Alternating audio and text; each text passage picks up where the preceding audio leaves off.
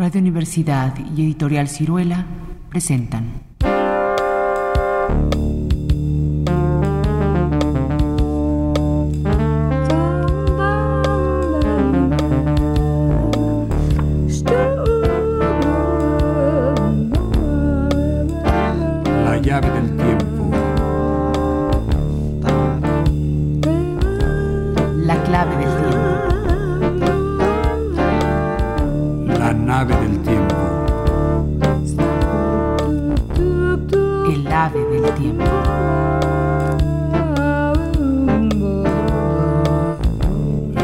Invisibles de Ítalo Calvino. Segunda parte.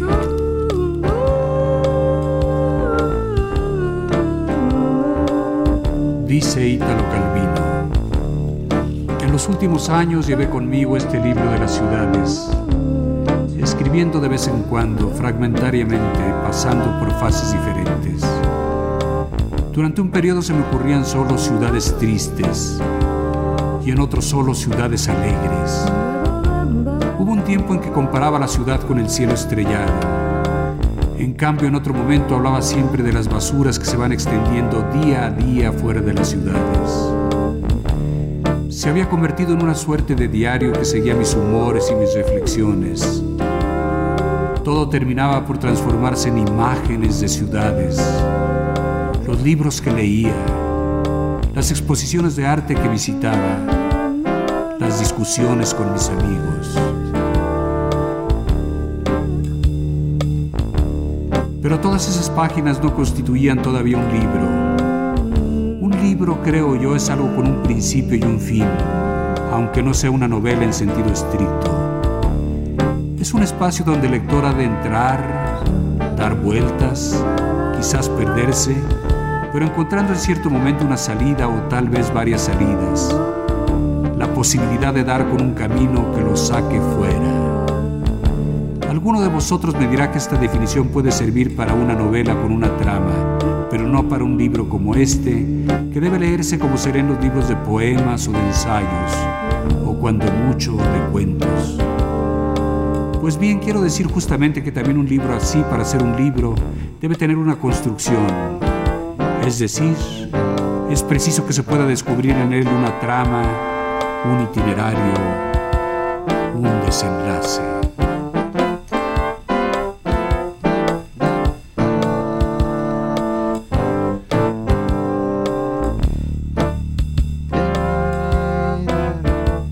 Las ciudades y los signos.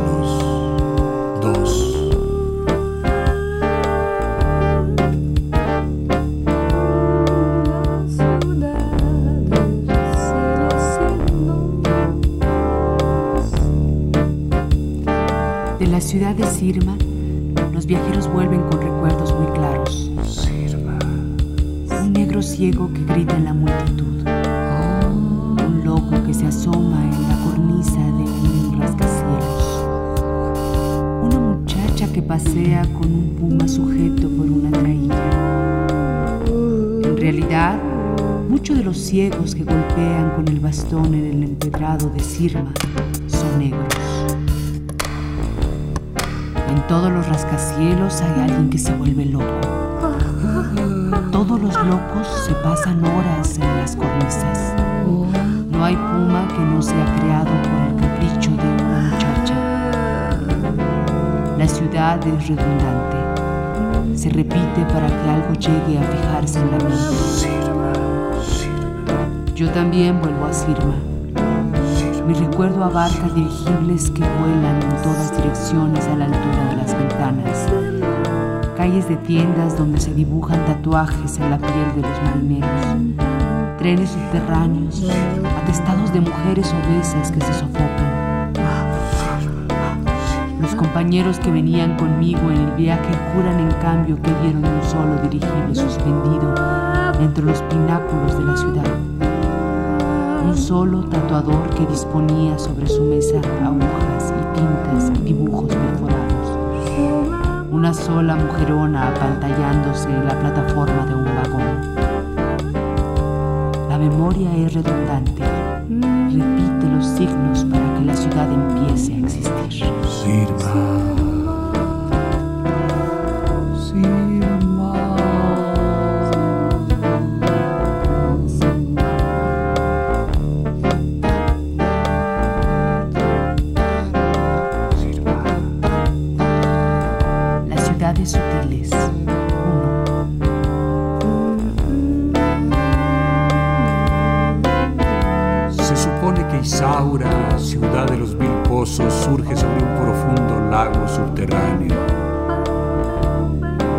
Quiera que los habitantes, excavando en la tierra largos agujeros verticales, han conseguido sacar agua, hasta ahí no más lejos se ha extendido la ciudad. Su perímetro verdeante repite el de las orillas oscuras del lago sepulto. Un paisaje invisible condiciona el visible. Todo lo que se mueve al sol es impelido por la ola que bate encerrada bajo el cielo calcáreo de la roca.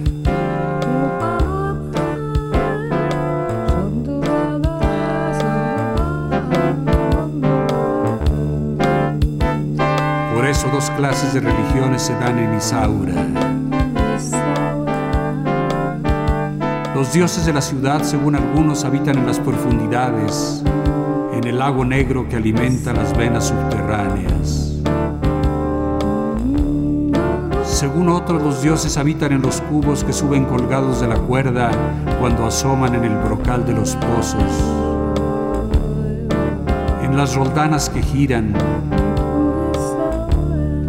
en los cabrestantes de las norias, en las palancas de las bombas, en las palas de los molinos de viento que suben el agua de las perforaciones, en los andamiajes de metal que encausan el enroscarse de las ondas, en los tanques posados en zancos sobre los techos, en los arcos delgados de los acueductos, en todas las columnas de agua, las tuberías verticales, los flotadores, los rebosaderos, subiendo hasta las veletas que coronan los aéreos andamiajes de Isaura, ciudad que se mueve hacia lo alto.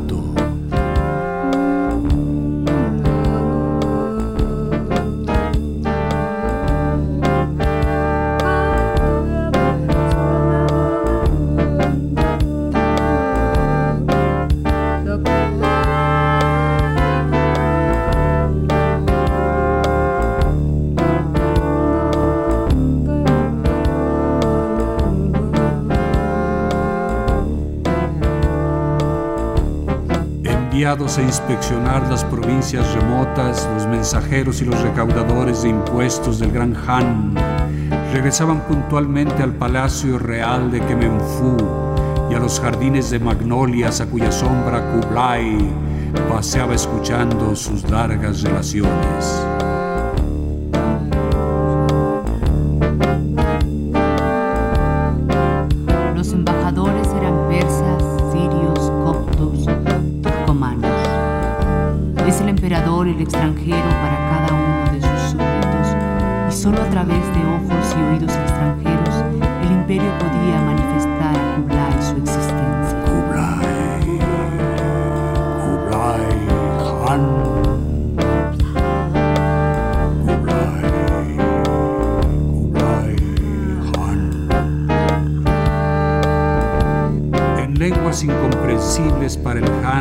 Referían noticias escuchadas en lenguas que les eran incomprensibles. De ese opaco espesor sonoro emergían las cifras percibidas por el fisco imperial, los nombres y los patronímicos de los funcionarios depuestos y decapitados, las dimensiones de los canales de riego que los magros ríos alimentaban en tiempos de sequía.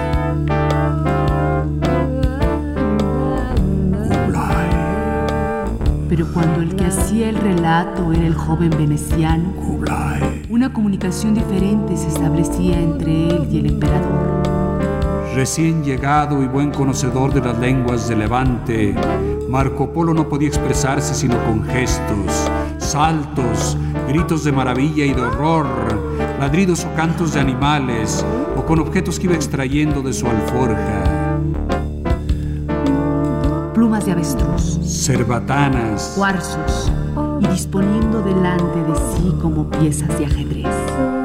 De vuelta de las misiones que Kublai le encomendaba, el ingenioso extranjero improvisaba pantomimas que el soberano debía interpretar. Una ciudad era designada por el salto de un pez que huía del pico del cormorán para caer en una red. Otra ciudad por un hombre desnudo que atravesaba fuego sin quemarse. Una tercera por una calavera que apretaba entre los dientes verdes de moho una perla cándida y redonda.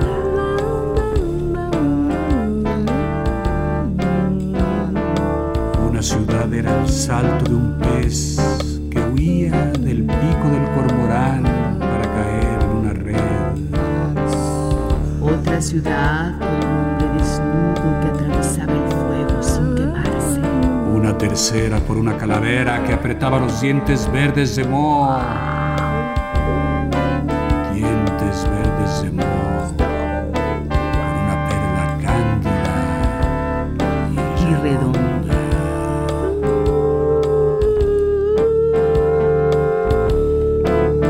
El gran Han descifraba los signos, pero el nexo entre estos y los lugares visitados seguía siendo incierto. No sabía nunca si Marco quería representar una aventura que le había sucedido durante el viaje, una hazaña del fundador de la ciudad, la profecía de un astrólogo, un acertijo o una charada para indicar un.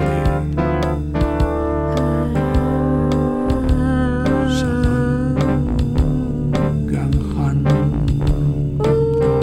Pero por manifiesto u oscuro que fuese, que Marco mostraba tenía el poder de los emblemas, que una vez vistos no se pueden olvidar ni confundir. En la mente del Han el imperio se reflejaba en un desierto de datos frágiles e intercambiables como granos de arena, de los cuales emergían para cada ciudad y cada provincia las figuras evocadas por los logogrifos del veneciano.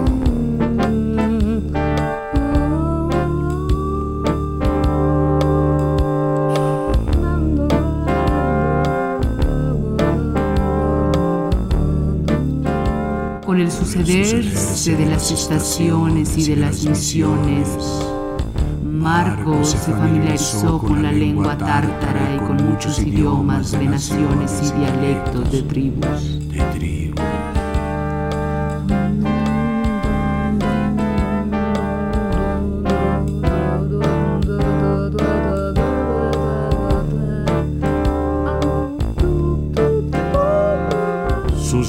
Eran ahora los más precisos y minuciosos que el gran Han hubiera podido desear y no había pregunta o curiosidad a la que no respondiesen. Y sin embargo, toda noticia sobre un lugar remitía a la mente del emperador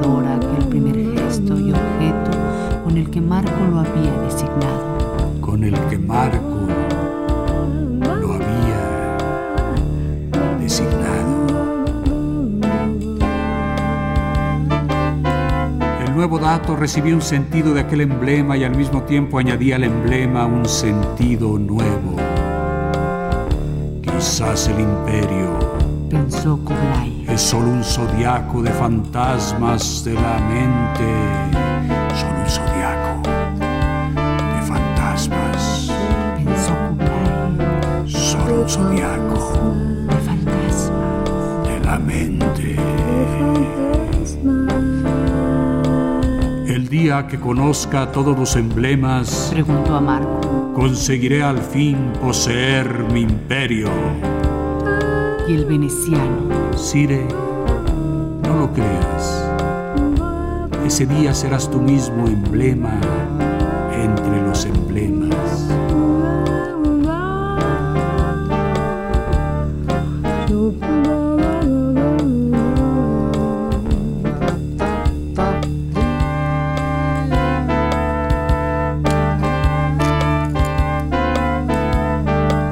Los embajadores me informan sobre carestías, concusiones, conjuras, o bien me señalan minas de turquesas recién descubiertas, precios ventajosos de las pieles de Marta, propuestas de suministros de armas damasquinas.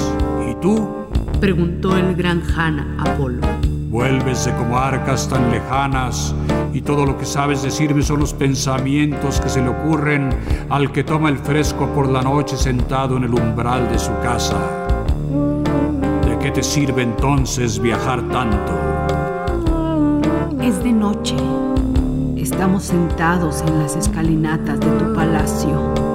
Sopla un poco de viento. Respondió Marco Polo que sea la comarca que mis palabras evoquen a tu alrededor, la verás desde un observatorio situado como el tuyo. Aunque en lugar del palacio real haya una aldea lacustre y la brisa traiga el olor de un estuario fangoso. Mi mirada es la del que está absorto y medita, lo admito pero ¿y la tuya? Atraviesas archipiélagos, tundras, cadenas de montañas. Daría lo mismo que no te movieses de aquí. Daría lo mismo.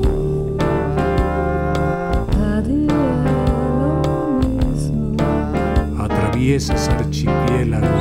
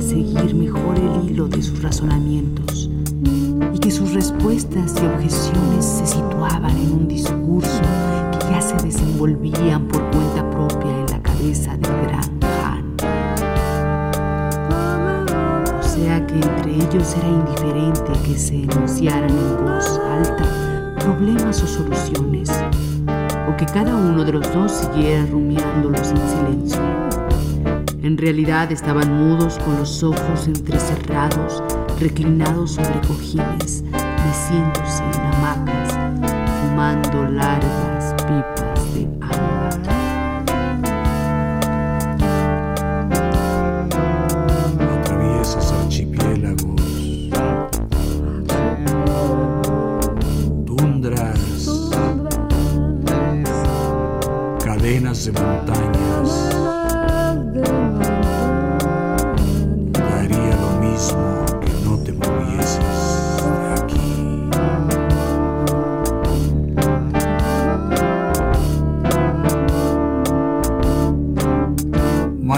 Imaginaba que respondía o Kublai imaginaba su respuesta, que cuanto más se perdía en barrios desconocidos de ciudades lejanas, más entendía las otras ciudades que había atravesado para llegar hasta ahí. Y recorría las etapas de sus viajes y aprendía a conocer el puerto del cual había zarpado y los sitios familiares de su juventud y los alrededores de su casa y una plazuela de Venecia donde corría un niño.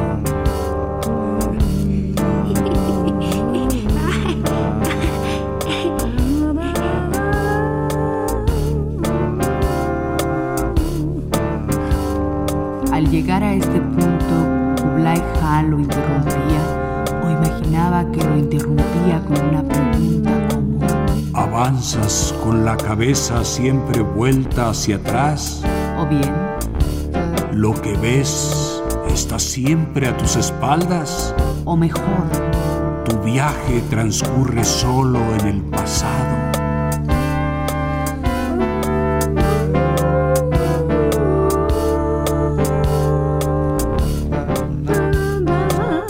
Para que Marco Polo pudiese explicar o imaginar que explicaba o que Kublai hubiese imaginado que explicaba o conseguir por último explicarse a sí mismo que aquello que buscaba era siempre algo que estaba delante de él. Y aunque se tratase del pasado, era un pasado que avanzaba a medida que él avanzaba en su viaje. Porque el pasado del viajero cambia según el itinerario cumplido. Digamos ya el pasado próximo al que cada día que pasa añade un día, sino al pasado más remoto. Al llegar a cada nueva ciudad el viajero encuentra un pasado suyo que ya no sabía que tenía. La extrañeza de lo que no eres y no poses más. Te espera al paso en los lugares extraños y no poseídos. Pasado del viajero cambia según el itinerario cumplido. No digamos ya el pasado próximo al que cada día que pasa añade un día, sino el pasado más remoto. Al llegar a cada nueva ciudad el viajero encuentra un pasado suyo que ya no sabía que tenía. Extrañeza de lo que no eres o no posees más te espera al en los lugares extraños y no poseídos.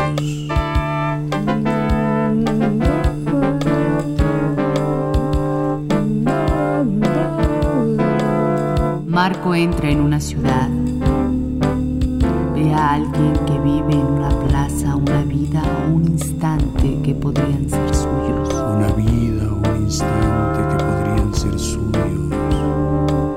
Lugar de aquel hombre ahora hubiera podido estar él si se hubiese detenido en el tiempo mucho tiempo en el tiempo, mucho tiempo antes.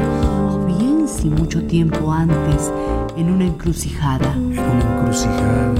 En vez de tomar por un camino hubiese tomado por el opuesto y al cabo de una larga vuelta hubiera ido a encontrarse en el lugar de aquel hombre en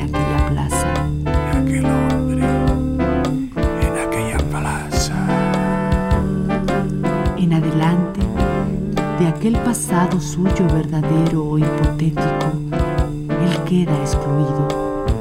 No puede detenerse. Debe continuar hasta otra ciudad donde lo espera otro pasado suyo. Otro pasado suyo o algo que quizás había sido un posible futuro. Un posible futuro. Y ahora es el presente de algún otro. El presente. Los futuros no realizados son solo ramas del pasado. Ramas,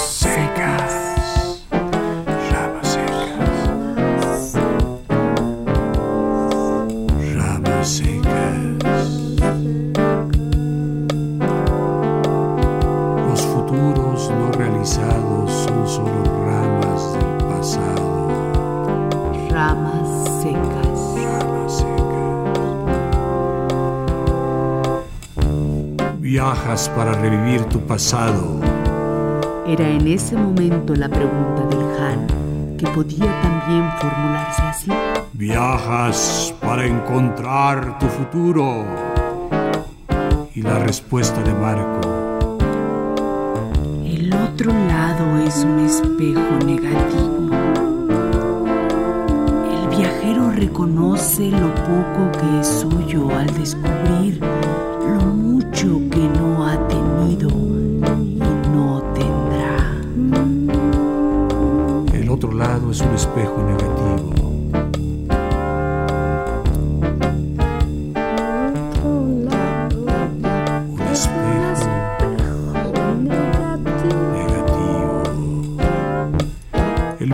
reconoce lo poco que es al descubrir lo mucho que no ha tenido y no tendrá.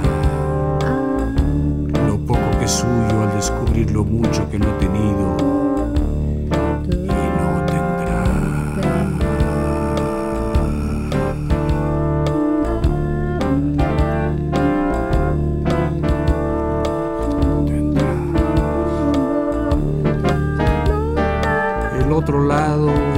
espejo negativo.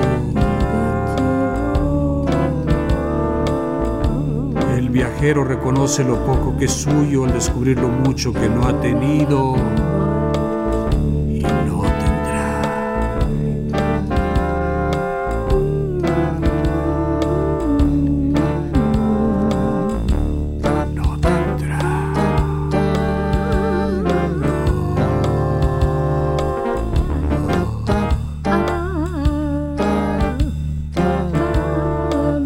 La llave del tiempo.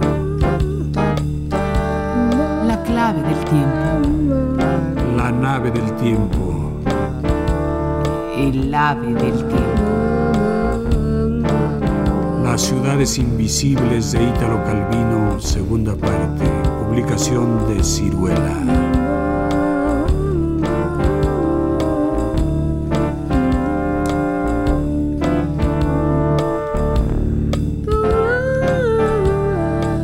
Y dirección Juan López Moctezuma. Música en vivo de Hilario y Miki.